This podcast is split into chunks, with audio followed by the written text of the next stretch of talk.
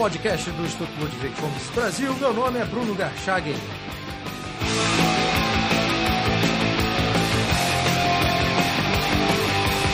Hoje eu converso com Eric Vasconcelos, jornalista, tradutor e professor de inglês.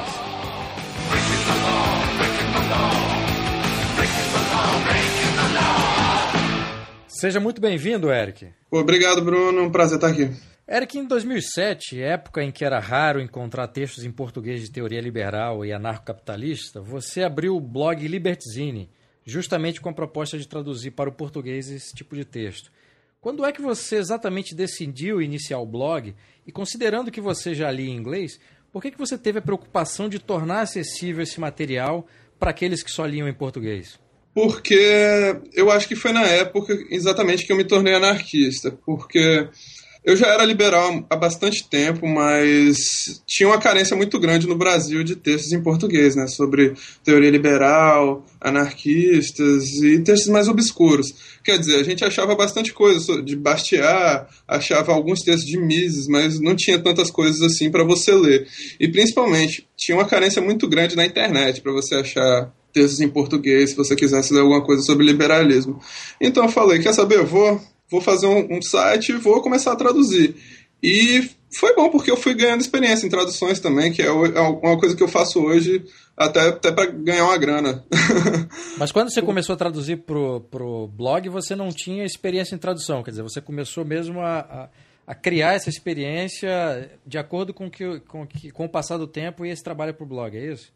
Foi, eu não tinha experiência nenhuma. Aliás, minhas primeiras traduções são péssimas. Quem lia todos os textos de lá e me ajudava com revisão e tal era o Fernando Chioga, que também foi o fundador do, do Instituto Mises. Ele lia os textos e ele me mandava todas as correções por e-mail. E tinha uns que eram realmente sofríveis. Mas foi exatamente porque eu senti uma carência e eu queria tornar disponível isso. Eu, como eu era, eu era bem novo também, eu, eu, eu queria fazer alguma coisa e eu queria divulgar aqueles textos de que eu gostava, porque eu não via, se não fosse eu, quem que ia ser, porque eu não via ninguém com a disposição para fazer isso no, no Brasil. Aí eu fui, eu comecei e fez bastante sucesso, por bastante tempo, inclusive. Eu fiquei até surpreso com a recepção que teve, porque não eram textos assim de aceitação geral, né? Não era aquela coisa que eu fosse esperar que fosse ser muito aceita no Brasil, mas teve o público, né? Aquela coisa de nicho, mas fez um sucessinho. Mas aí, qual é o feedback que você recebia eventualmente nos comentários ou por e-mail? Quer dizer, quem, quem, era o tipo de público que você passou a atrair e teve essa, essa visitação que você citou agora? Uh, o público era mais o pessoal do Orkut, né? Porque o Orkut na época era onde se concentrava o pessoal liberal, o pessoal mais anarquista. E eles começaram a ir lá porque eu também divulguei um pouco, mas o, começaram também a, a, divulgar o blog pelo boca a boca. Tinha vários textos lá que não tinha em nenhum outro lugar, que eram as coisas bem obscuras, assim, inclusive textos de anarquistas individualistas lá do, do século XIX dos Estados Unidos. Quer dizer, são coisas bem raras de se encontrar e principalmente em português. Então o pessoal foi divulgando boca a boca e teve muita gente que pegou na onda, entrou na onda e começou a fazer traduções também. Inclusive o Rafael Rotz, é, Luiz Eduardo Duó também, eles fizeram as traduções de alguns textos que nunca veriam a luz do dia em português. E acho que o Libertizine meio que abriu o caminho para essa galera. É, eu recebia mais feedback por, pelas próprias comunidades do Orkut e, e alguns por e-mail. Tinha muita gente que entrava em contato por e-mail falando que gostou muito do blog, que enfim, que se tornou liberal ou se tornou anarquista por causa das coisas que eles viam lá, isso me deixava bastante satisfeito. Até porque, tipo, eu parei, eu deixei um pouco o movimento, assim, de, de me envolver com essas coisas sobre liberalismo, é, sei lá, uns dois anos, assim. E ah, esse ano eu fui na, na convenção do, do, do, IMB e tinha lá bastante gente falando que eh, tinha se convencido, que tinha, tinha, se tornado liberal por causa do libertismo. É uma parada que me deixa com, com muito orgulho até. Olha, antes de abordar isso que você citou, quer dizer, esse afastamento seu de dois anos, eu queria te perguntar o seguinte. Em 2007, quando você criou o Libertizine, você tinha. Você tem hoje 24 anos, né? Que você tinha então 19. Né? É. E você me disse que era liberal há pelo menos 10 anos, quer dizer, é, 10, há 10 anos, né? Então você tinha 14. Como é que você teve acesso às ideias liberais? Quer dizer, como é que, como é que foi a porta de entrada sua às ideias liberais e, e depois libertárias e, e, os autores anarcos? A porta de entrada foi o, Bom, do que eu comecei a ler mesmo foi o foram os textos do, do, do indivíduo, que era feito pelo Pedro Sete Câmara, Álvaro Veloso de Carvalho. É, os textos mais radicais do indivíduo eram feitos pelo Marcelo Tostes, que ele era influenciado pelo Hans Hermann Hoppe. E eu achei bastante interessante as coisas que eu comecei a ler lá. E outros textos também que me influenciaram bastante foram os do Alceu Garcia, que ele ele escrevia ele, ele escreveu sobre o cálculo econômico, sobre o socialismo, que foi uma coisa que mexeu muito comigo assim. Eu comecei a pensar sobre economia. Quer dizer, eu já tinha alguma noção de economia, mas não tinha aquele pensamento mais aprofundado. Esses textos do Alceu Garcia eram tanto acessíveis quanto eles eram sofisticados. Então eu, eu, achei bem interessante. Eu fui buscar bastante coisa de Mises depois de, de tê-lo lido. E o Alceu Garcia também, ele começou a. Ele, ele escrevia em vários sites, ele escrevia no, no Mídia Sem Máscara, ele escrevia no site do Diego Casagrande, e sempre que eu podia eu estava lendo as coisas que ele escrevia. Então, ele foi meio que minha porta de entrada na economia. E o indivíduo também uh, me introduziu mais as ideias libertárias no campo social, assim. Não que eu já não fosse, porque eu sempre tive aquele viés meio revoltadinho de escola e não gostava de autoridade, mas mas geralmente é, eu quem é acho é que tipo, tem uma consistência, assim. Sim, mas geralmente quem é revoltadinho na escola vira uma pessoa de esquerda, né? Socialista, comunista. Você foi Mas, mas eu era de esquerda. Ah, bom, seu início então foi na esquerda, é isso? É, eu era de esquerda, mas quando você é adolescente, eu acho que é natural você ser de esquerda, né? Porque hoje em dia é a esquerda que oferece o argumento para você ser anti-autoridade. Quer dizer, até porque os liberais meio que adotaram a postura meio aristocrática, essa de, de bajular a elite. Pelo menos aqui no Brasil, né? Talvez pelo, pelo, pela percepção de domínio da esquerda em universidade, vai saber. É, então a esquerda é que oferece esse, esse discurso de tipo quem está insatisfeito, que está contra o status quo. Mas quando, quando eu fui introduzido ao liberalismo, eu, eu meio que vi uma, um jeito mais coerente de você embasar esse, tipo, esse instinto anti-status quo, porque você vê um monte de coisas erradas.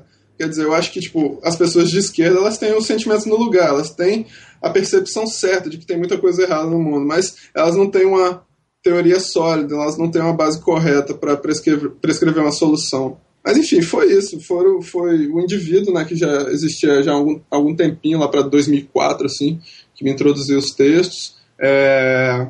E também discussões no Orkut, quer dizer, a antiga comunidade liberalismo tinha, o, tinha um pessoal lá que discutia bastante.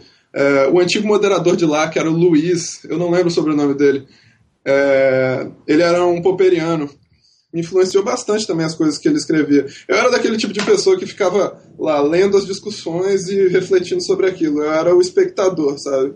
Aquela pessoa que nego acha que não existe quando você está discutindo, mas eu estava lá e eu fui convencido por causa desse tipo de coisa. Depois que eu passei a, a participar dos debates.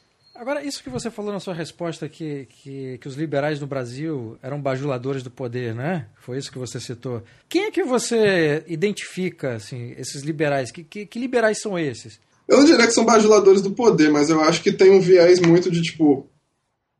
Como é que eu colocaria isso? Eu acho que há uma como a esquerda ela se apropriou do discurso pró-pobres, pró-minorias, eu acho que por reflexos liberais, como querendo ser anti-esquerda, eles acabam sendo muito elitistas, talvez. Mas aí você está é... falando de todos os liberais em, em termos gerais ou você é, identifica já... na época um grupo de pessoas ou, enfim, algumas instituições que você acha que tinha essa postura mais aristocrática, digamos assim? Não, eu estou generalizando, estou generalizando a postura dos liberais mesmo. É, mas pessoas específicas, assim, elas sempre têm algumas atitudes que são coerentes e algumas atitudes que são incoerentes. Eu acho que até eu mesmo, talvez, eu, eu possa ter é, essas posições que não sejam muito coerentes para um liberal ter, que são essa, essa coisa de você ser mais centrado na elite e tal, você sempre defender a todo custo os grandes empresários e assim por diante, principalmente no Brasil, que não faz tanto sentido você defender a, classe empresarial que já está casadinha lá com o governo. Né? Até porque a ideia do, do, do liberal, do libertário é ser pró-mercado, não, não ser pró-empresário especificamente, né? É, os empresários, na, na, prática, principalmente no Brasil, eles são eles querem se aproximar ao máximo do governo. Os, os liberais eles tem, tendem a ser pró-empresários porque, enfim, porque os esquerdistas são contra, né? Mas na prática a gente não tem muito que muito em comum com os libertários. Eu estava tendo um encontro do, com os empresários, desculpa. Eu estava tendo um encontro do EPL outro dia e estavam discutindo quais seriam as estratégias, estudantes pela liberdade, né? Para os ouvintes aí que não conhecem. Estava no encontro e o pessoal estava discutindo quais estratégias que seriam melhores para divulgar o liberalismo, enfim, para espalhar essas ideias libertárias. E tinha muita gente que estava sugerindo a aproximação com os empresários. E eu realmente não vi muito propósito nisso, porque os empresários, dificilmente eles têm uma visão política, né? A gente é pró-mercado, mas a gente não é pró-empresários. E os empresários não são liberais. Os empresários são. Eles adotam a posição que for mais lucrativa para eles no momento. E, na maior parte das vezes, a, a, a posição mais lucrativa é estar tá lá, casadinho com o governo, do ladinho do, do governante. E não faz muito sentido para eles adotar umas ideias radicais, como do liberalismo. Primeiro, porque na maioria das vezes vai ameaçar a posição no mercado deles. E depois, porque eles não têm nada a ganhar, quer dizer, eles só vão se indispor com o poder, né? Eles só vão se indispor tanto com o governo estadual, federal ou o que for. Não tem muita vantagem para um, um, empresário apoiar as ideias liberais. Embora eu adoraria que eles apoiassem, mas eu não vejo muito futuro nessa, nessa ideia, não. E qual seria a sua sugestão para a mesma questão que foi apresentada nesse encontro? Rapaz, eu não vejo muita solução, não. Eu, tem, tem muita gente que tem várias visões sobre estratégias, sobre divulgação do liberalismo. Quer dizer, o Juliano Torres aí tá divulgando liberalismo de N formas. Eu acho que, na, pelo pouco que eu faço, é divulgar, divulgar textos, divulgar, produzir né, coisas aqui no Brasil, divulgar os, os, poucos liberais que a gente teve historicamente, quer dizer, a gente teve o Roberto Campos, assim, que não é tão puro, mas foi alguém que foi influenciado por Hayek, tem o Joaquim Murtinho, que defendeu o, o padrão ouro no século XIX. Eu acho que a gente tem que produzir conteúdo e educar as pessoas, não tem muito o que fazer. Eu acho que a gente pode ganhar mais espaço também se, como eu disse, a gente meio que escantear, colocar de lado esse discurso meio pró-empresário pró-grandes negócios. Quer dizer, o Eike Batista está aí com a OGX levando o mercado abaixo, né?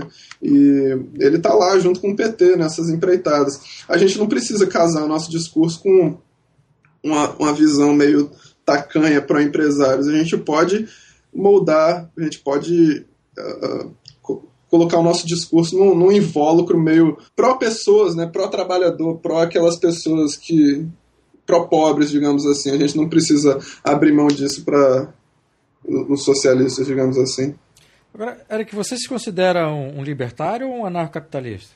Eu, eu já abandonei esse rótulo de anarcocapitalista porque eu não acho que faça muito sentido, historicamente. Eu me considero liberal, mas eu sou anarquista também. Então, se me perguntarem, eu falo que eu sou liberal. Mas, se, é... pergun se, perguntarem ainda mais, eu falo que eu sou anarquista também. Mas eu não uso o, o, termo anarcocapitalista. Mas eu queria, é, eu queria que você explicasse um pouco essa sua afirmação de que não faz sentido é, usar esse termo anarcocapitalista. É aquela coisa, né? A gente acaba. Eu acho que você se considerar um capitalista não faz tanto sentido porque um capitalista é o quê? É um investidor, é, aquela pessoa que está lá no controle do capital. Eu acho que, tipo, eu, me falo, eu falar que eu sou um anarcocapitalista não diz muito para as pessoas que estão fora, que não conhecem a minha posição. Diz bastante para quem já é do movimento, para quem já tem uma certa familiaridade com as posições uh, uh, do liberalismo, as posições dentro do liberalismo, né? Mas eu acho que não diz muito para as pessoas que estão de fora. Então, se me perguntam, eu digo, eu sou liberal. Porque isso, embora liberal seja uma palavra um tanto carregada, principalmente aqui, né? É, eu acho que pelo menos as pessoas têm alguma ideia melhor do que eu defendo. Se eu falar eu sou um anarcocapitalista, as pessoas não vão ter muita ideia e vão achar que eu sou louco, psicótico, só ah, porque entendi, entendi. querendo inventar termos. Entendi. Você está tá mencionando então quando você fala publicamente, quer dizer, para as pessoas que não são iniciadas ou desconhecem. É, mas, mas nem, entre, nem entre os liberais eu falo que eu sou anarcocapitalista, porque eu não, não, gosto muito do termo, mas essa é uma preferência pessoal. Tem, tem gente que usa, eu não, não tenho, não, não vou ficar argumentando muito longamente sobre isso, não. Mas você então se considera um libertário e um anarquista, é isso? Sim, eu considero. Tá. O, qual é a sua opinião sobre a Sociedade de Leis Privadas do Ropa E eu queria que nessa, nessa sua resposta você também me dissesse se é uma ideia possível de ser implementada. Eu acho que a anarquia é completamente possível, mas eu só me convenci dessa ideia quando eu passei a refletir mais sobre textos como o discurso da servidão voluntária do Boetina, porque na prática a organização política ela só existe porque as pessoas acreditam que ela pode existir.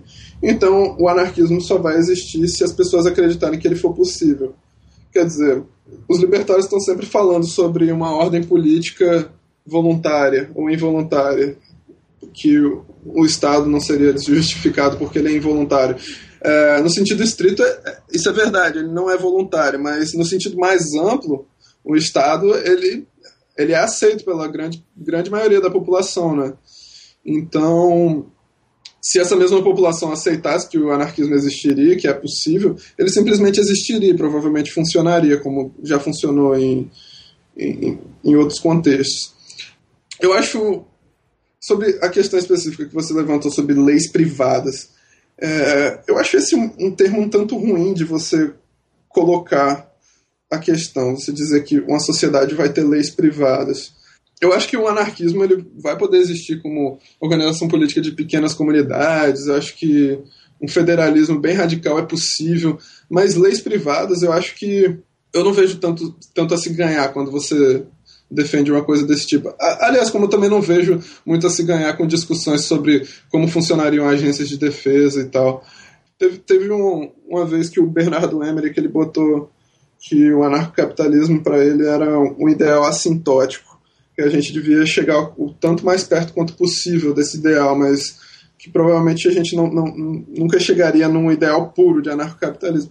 E eu, eu acho que essa é uma ideia bem plausível, assim, a gente não, não há muita necessidade de a gente ficar argumentando sobre os detalhes das, de como funcionaria uma sociedade com, sem o Estado. Eu acho que essas coisas... Uh, na medida que você fosse tirando o estado da, da vida das pessoas da frente do, do caminho, é, essas soluções emergeriam automaticamente. É difícil você falar isso para as pessoas, mas, como eu disse antes, quando você aceita que a ordem política só existe porque ela é justificada na cabeça das pessoas, fica tudo muito mais fácil de entender, fica mais fácil de você aceitar que a organização das leis é como é e etc.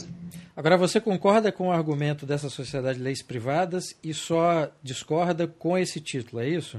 Sociedade de leis privadas, você está querendo dizer de agências de defesa que colocariam as próprias leis e... É, justamente o argumento do Ropa, né? É, de vários anarcapitalistas, né? Tem Também, o, claro. Ele é, ele é apenas um, um, dos, um dos autores é. que trabalham essa teoria. É, o David Friedman também tem. Não, eu concordo. Assim, eu acho bem plausível que esse fosse um dos arranjos possíveis, mas também não é o único.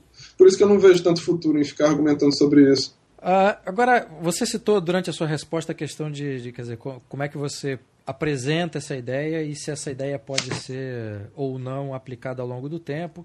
E se ela for aplicada, estou me referindo ao anarquismo, se ela for aplicada, deixe que a sociedade, de forma voluntária e livre, encontre as soluções para os problemas que vão surgir. Né?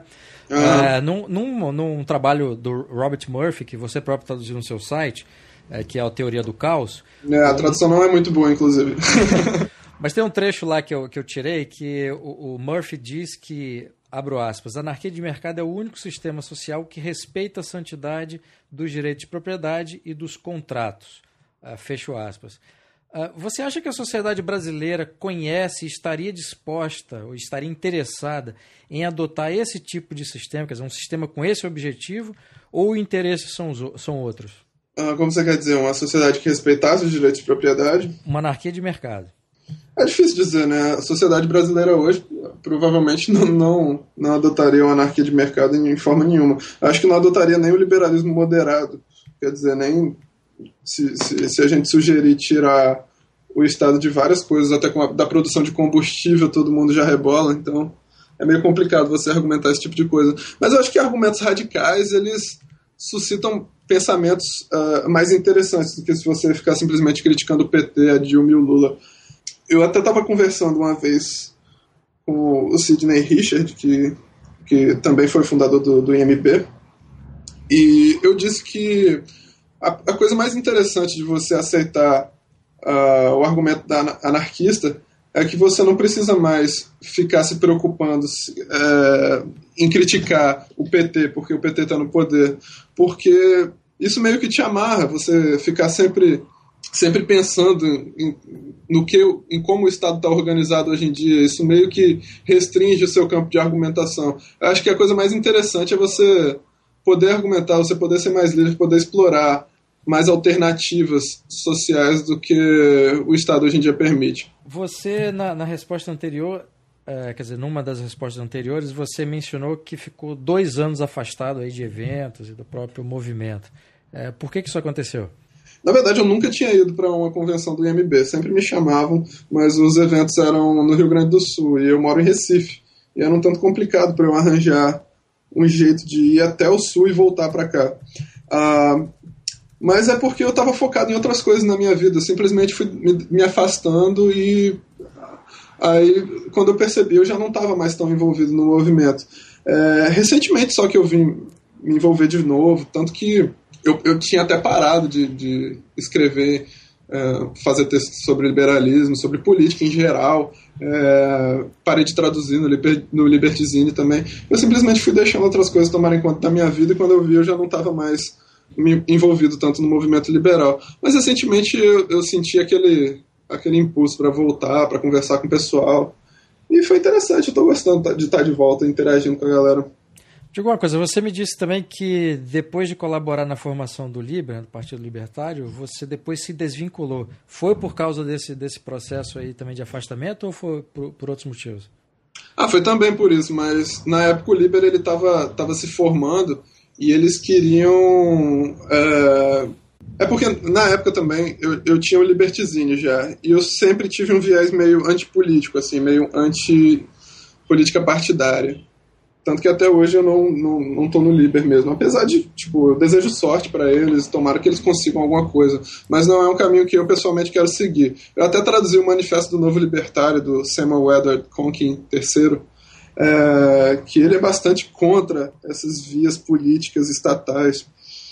Mas eu traduzi o desejo de sucesso para eles, mas não é alguma coisa que eu queria perseguir. Eles já estavam já estavam entrando naquela época de financiamento e tal, e eu não estava pronto para me vincular dessa forma com o partido, mas aí por isso que eu acabei saindo de lá.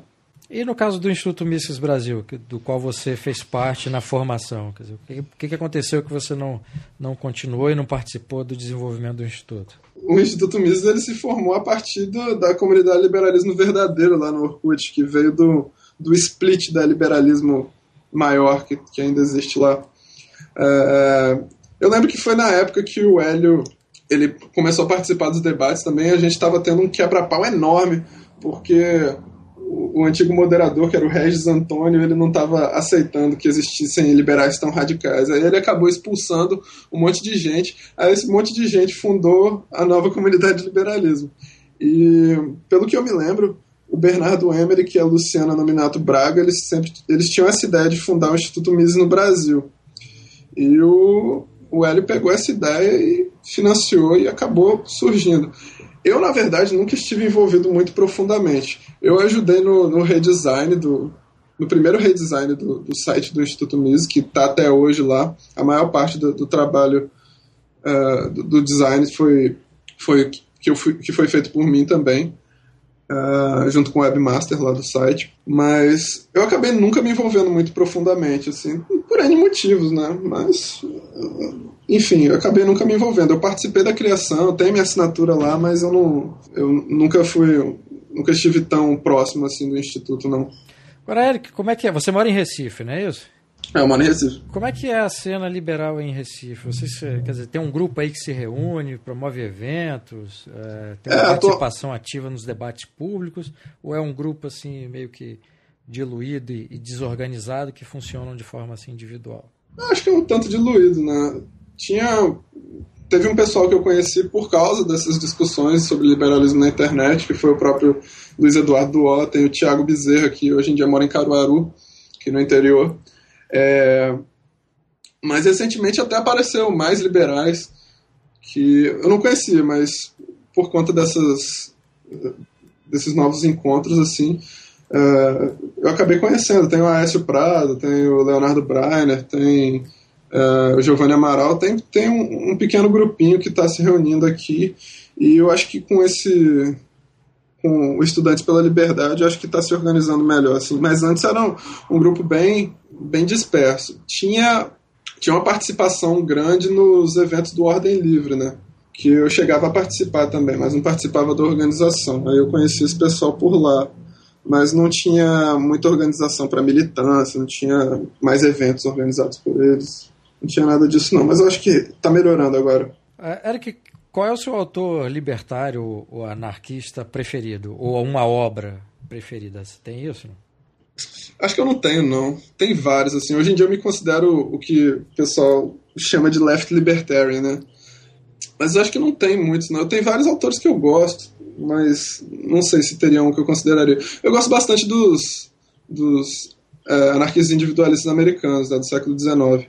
E eu gosto do Lysander Spooner, não sei se teria um autor que eu considero bom assim. Eu, eu sempre tenho muita dificuldade de pegar o, o, o, autor preferido. Eric, e com relação à opinião popular, eu queria que você contasse um pouco da criação, como é que funcionava, e, e... ele não está ativo mais, não é isso? É, não está ativo mais, não. Um, ele foi fundado em 2006. Na época eu era liberal e eu estava no processo de me tornar anarquista também, o que foi uma coisa bem interessante, dado que era um, jornal, um, um blog de sátira do, da esquerda no Brasil. Ele foi inspirado por um, por um site americano chamado The People's Cube. The People's Cube, é, a sátira deles é falar dos democratas como se eles fossem hipercomunistas. Mas eu achei que isso não teria muita graça no Brasil. Então, é, o que eu observava no Brasil é que a esquerda, a esquerda socialista, eles têm muito daquela coisa de ficar excluindo certas facções dizendo que eles não são esquerdistas de verdade, que eles são menos esquerdistas que deveriam ser. O que, aliás, é uma coisa que se, tem se, sido imitado bastante no movimento libertário. Aqui no Brasil, você diz, ou nos Estados Unidos? É, tanto no Brasil quanto nos Estados Unidos mesmo. Mas, uh, uh, falando da esquerda, aqui no Brasil mesmo, eles têm muito dessa coisa sectária, né? De dizer que eles não são esquerda de verdade, que eles são que eles se venderam para a burguesia, como o pessoal do PSTU, do PCO, enfim. Uh, aí eu pensei que seria mais interessante fazer um, um, blog que dissesse que nós todos somos muito mais de esquerda que o resto da esquerda. Então a gente chamava tipo PSTU de, de burguês e assim por diante. Aí eu chamei alguns amigos meus e alguns amigos que não eram nem necessariamente liberais e a gente fez um blog. Eles não eram liberais, mas eles gostavam de, de humor, então deu certo. Eu fui o operário sindicalizado no blog, tinha outros amigos que também eles atendiam por essas alcunhas. Ninguém tinha um nome revelado lá. É, o, o, Gustavo Ferreira, que também era um que participava dos debates do Orkut, ele foi o servidor público federal. Minha outra amiga, Luísa, ela foi a rapper feminista. a outra amiga, Cami, ela foi ambientalista de puro coração. Enfim, tinha sempre alguém fazendo algum texto. Tinha textos bem bizarros, assim. Eu comecei com um texto falando da menos-valia, né? Que, que, falava de quando que os capitalistas, quando eles tinham prejuízo, eles na verdade estavam sendo explorados pelos empregados. E tinha vários textos altamente bizarros, assim, como o texto que o Gustavo escreveu, querendo transformar o Brasil numa grande estufa. Porque aí todas a, temperatura no Brasil todo seria igualitária. Quanto tempo durou essa experiência aí com opinião popular? Rapaz, foram apenas alguns meses, mas foram meses intensos, assim, fez bastante sucesso. E era a coisa mais engraçada, mais interessante é que nos comentários as pessoas apareciam e elas também não usavam os próprios nomes, elas colocavam os apelidos do tipo que a gente usava. O mais engraçado que tinha era o manifestante anti-e-e-u-u. Eu acho isso hilário na esquerda. Ele sempre tem essas coisinhas, tipo, chamar Fernando Henrique de FFHH, os Estados Unidos são é, é, o, o, então apareceu esse manifestante anti é, é, o, o, que usava a foto do Diego Maradona. E ele também mandou vários, vários textos pra gente, a gente acabou publicando. E até hoje eu não sei quem é esse cara. Se você estiver ouvindo, pode falar comigo no Facebook. Eu não sei quem você é, mas você era um cara bem engraçado. É, tinham várias piadinhas assim que eu acho que pouca gente pegou. Na época passava uma novela aqui no Brasil que era aquela novela dos gregos aqui que tinha o Tony Ramos participando, ele era o Nikos Petrakis. E na época, na, na, na novela, tinha uma mulher que chamava um dos atores, um dos gregos lá, era chamado Semil, e ela chamava o Semil de operário, porque ele trabalhava numa fábrica. Então, como eu era o operário sindicalizado, eu usei a foto do Semil e botei no blog também. Acho que ninguém nunca entendeu, mas eu ficava rindo sozinho dessa piadinha. Legal, a opinião popular não, não, não foi mais atualizado, mas o, o blog continua no ar, é isso? É, o blog tá no ar ainda. Tá. Se vocês quiserem rir das bobagens lá. Qual é o endereço? Tá opiniãopopular.blogspot.com. O Libertizine também está no ar ainda, né? Tem o libertizine.blogspot.com, ainda tem vários textos lá. De vez em quando, raramente, eu, quando dá um surto, eu vou lá e traduzo algum texto também e boto no Libertizine de novo. Eric, numa parte da entrevista você se qualificou também como left libertarian, eh, sendo que no início da entrevista você falou que era anarquista, se considerava um anarquista. Você poderia explicar isso? É muito rótulo, né? E, e, eu descubro agora que você é de esquerda, pô. é uma volta às origens, isso? É, é, já me disseram que eu sou anarco-dançarino também. Não deve ser uma cena muito bonita de se ver. É porque eu faço frevo também, o pessoal já. Ah, entendi. entendi. Pô, isso, Apesar... deve ser, isso, deve ser, mais engraçado que a opinião popular foi. Né? Apesar de eu não ser pernambucano, né? Mas como eu moro aqui, eu acho que tudo faz sentido. Mas me diga aí, essa, essa sua qualificação left libertarian. É, no começo da entrevista eu disse para você que eu achava mais interessante uh, como estratégia a gente tentar colocar o liberalismo numa, numa linguagem mais popular, mais povão, né? Quer dizer, a gente tendo um discurso mais pró-minorias, pró-trabalhadores, é, pró-mulheres, pró-gays, enfim. Em vez de ter um discurso mais elitista, né? E, na minha opinião, o, o, os left libertarians são basicamente isso. É uma. São é o que chama de esquerda libertária, né? É uma coalizão que, tipo, eles tentam fazer uma ponte entre os ideais culturais de esquerda, que seriam aquela igualdade social, enfim, um igualitarismo maior, uma, uma retórica mais pró-pobres, pró digamos assim, pró-humildes, do que aquela retórica mais conservadora que frequentemente a gente vê dentro do liberalismo. E eu me qualifico assim, embora eu não seja super radical. A gente tem gente que está nessas discussões da internet sempre, como o Pedro White, que são super radicais nessa coisa de, de ser left libertarian. Mas eu acho que eu, eu sempre tenho que mostrar para todo mundo como o liberalismo seria bom para a sociedade em geral. Eu acho que todos os liberais acham isso mas eu acho que a retórica left libertarian, eu acho que eles, eles colocam melhor essa coisa, eles colocam melhor como seria beneficial. Como se diz benéfico. É, benéfico, é porque eu estava pensando em inglês, enfim. Parecia a, a, como é, a Luciana Gimenez falando agora, né? Mas é porque eu estou sempre traduzindo tantos textos aí que eu acabo pensando nesse tipo de bobagem. Mas eu acho que seria mais benéfico você ter uma retórica mais uh, pró-trabalhadores, digamos assim. Não, concordo com isso. E não, não é preciso abrir mão de, de, enfim, nem preciso libertários nem liberais para ter esse discurso mais a favor dos pobres. Aliás, é porque, o professor é Alexandre Barros eles... tem feito isso há, há, bastante tempo pelos jornais de forma muito, muito eficiente, eu acho. é, com certeza. Os left libertarians eles também se, se apostam muito daquela da retórica de esquerda, de, por exemplo, de, de coisas de classe, uh, uh, essa análise de classe, essa, esse combate ao corporativismo, essas coisas de esquerda, assim, elas são muito uh, abraçadas pelos left libertarians. É por isso que eu me considero. Eles têm outros ideais com os quais eu não concordo, mas mesmo assim eu digo que se for mais pró-pobres, pró-humildes, pró-minorias, assim, eu vou estar tá lá e eu vou levantar a bandeira do liberalismo, porque eu acho que o liberalismo vai beneficiar é, a sociedade em geral e principalmente os mais pobres, os mais humildes, os mais necessitados. Muitos left libertarians também são anarquistas, né? É, na verdade, os left libertarians, na maior parte, são anarquistas. São, é, eles tendem mais a abraçar essa a tendência anarquista da, da esquerda, né? E tentam, tentam, tentam fazer uma ponte entre os libertários, os liberais libertários e os a esquerda anarquista, enfim. Tem até um, um blog que está bastante visitado e falado em inglês, que é o Bleeding Heart Libertarians. Sim. Que, que eles englobam mais esse pessoal que está mais à esquerda, assim, mas eles tentam fazer uma ponte entre a esquerda e os liberais. Eu acho bastante interessante, assim. Eu acho mais interessante do que você tentar fazer uma ponte entre os conservadores e os liberais. Por quê? Eu acho que são ideais opostos. Eu acho que o conservadorismo ele tem um ideal mais elitista do que o liberalismo historicamente teve.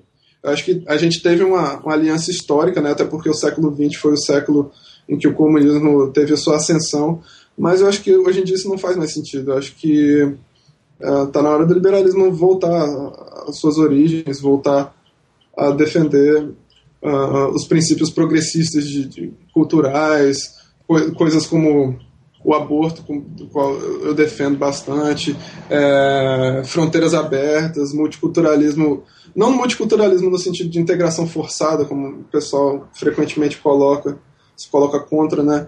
Mas aquele progressismo, aquele cosmopolitanismo que é bastante típico, bastante característico dos liberais historicamente.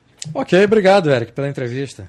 Eu que agradeço, obrigado a você por me ter aqui no, no podcast do IMB. Obrigado.